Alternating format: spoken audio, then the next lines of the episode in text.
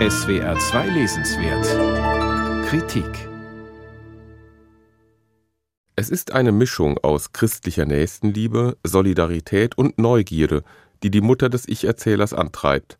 Wie bereits ihre eigene Mutter und wie alle Frauen in ihrem Umfeld pflegt sie den Brauch der Krankenbesuche. Bei Nachbarn, bei Freunden, bei Bekannten oder bei Bekannten von Bekannten.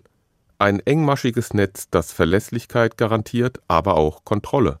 Denn selbstverständlich gehört zu diesen Visiten auch, je nach Schwere der Erkrankung, ein ausgedehnter Plausch, der Austausch von Neuigkeiten und Informationen. Eine nicht zu unterschätzende Größe im prädigitalen Zeitalter. Man bringt Suppe mit oder Gebäck oder auch einmal ein lebendes Huhn, das zuerst getötet und gerupft werden muss, bevor aus ihm eine Suppe gekocht wird. Der Kosmos, den Vicente Valero in seinem schmalen, aber eindrücklichen Buch beschreibt, ist der einer fernen Epoche, und das gleich in mehrfacher Hinsicht. Valero wurde 1963 auf der Baleareninsel Ibiza geboren, wo er auch heute wieder lebt. In Krankenbesuche erinnert er sich an seine Kindheit. Die unmittelbaren Erlebnisse des Kindes sind gespiegelt in den Reflexionen des erwachsenen Autors. Was auf diese Weise entsteht, ist Sittenbild und Mentalitätsgeschichte zugleich.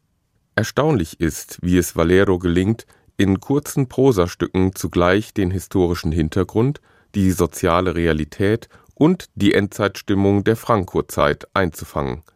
Die letzten Kapitel sind Erzählungen aus den Monaten unmittelbar nach dem Tod des Diktators im Jahr 1975. Ibiza war in Vicente Valeros Kindheit nicht der Party-Hotspot von heute, sondern ein entlegener Flecken, auf dem manche Dörfer noch ohne Elektrizität und fließendes Wasser auskommen mussten. Ganz allmählich erst kommen die ersten Hippies auf der Suche nach Freiräumen auf Ibiza an, doch in erster Linie gehört die Insel den Einheimischen. In den besten Kapiteln fängt Valero in Einzelschicksalen die großen geschichtlichen Kontexte ein und verbindet sie mit der individuellen Entwicklung seines kindlichen Protagonisten – da ist beispielsweise das ältere Ehepaar, das mit Tochter und Enkelkindern nach Ibiza kommt. Zurückkommt, um es präzise zu sagen, denn der ältere Herr und seine Frau sind, so stellt es sich heraus, in den 1930er Jahren ins französische Exil gegangen. Nun wollen sie ihre letzten Jahre an ihrem Geburtsort verbringen. Nachdem ihr Vater gestorben ist, geht die Tochter mit ihren Kindern zurück nach Frankreich und lässt die Mutter alleine zurück. Ihre Heimat ist anderswo.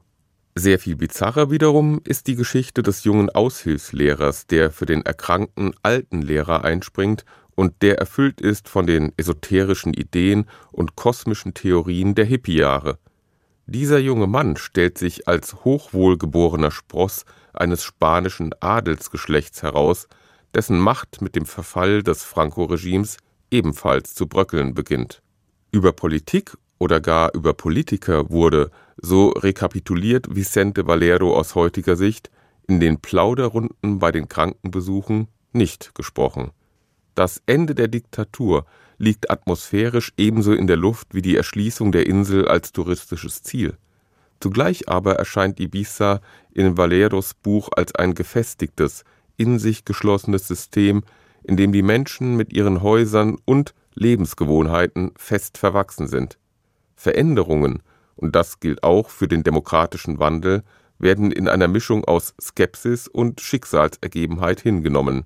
Doch niemand, so schreibt Valero, habe sich auf der Insel nach besseren Zeiten zurückgesehnt. Aus dem einfachen Grund, weil es bessere Zeiten nie gab. Valeros Erinnerungsbruchstücke sind dementsprechend frei von wohliger Nostalgie, aber scharf und eindrucksvoll gezeichnet. Vicente Valero Krankenbesuche aus dem Spanischen von Peter Kulzen. Bärenberg Verlag 108 Seiten 22 Euro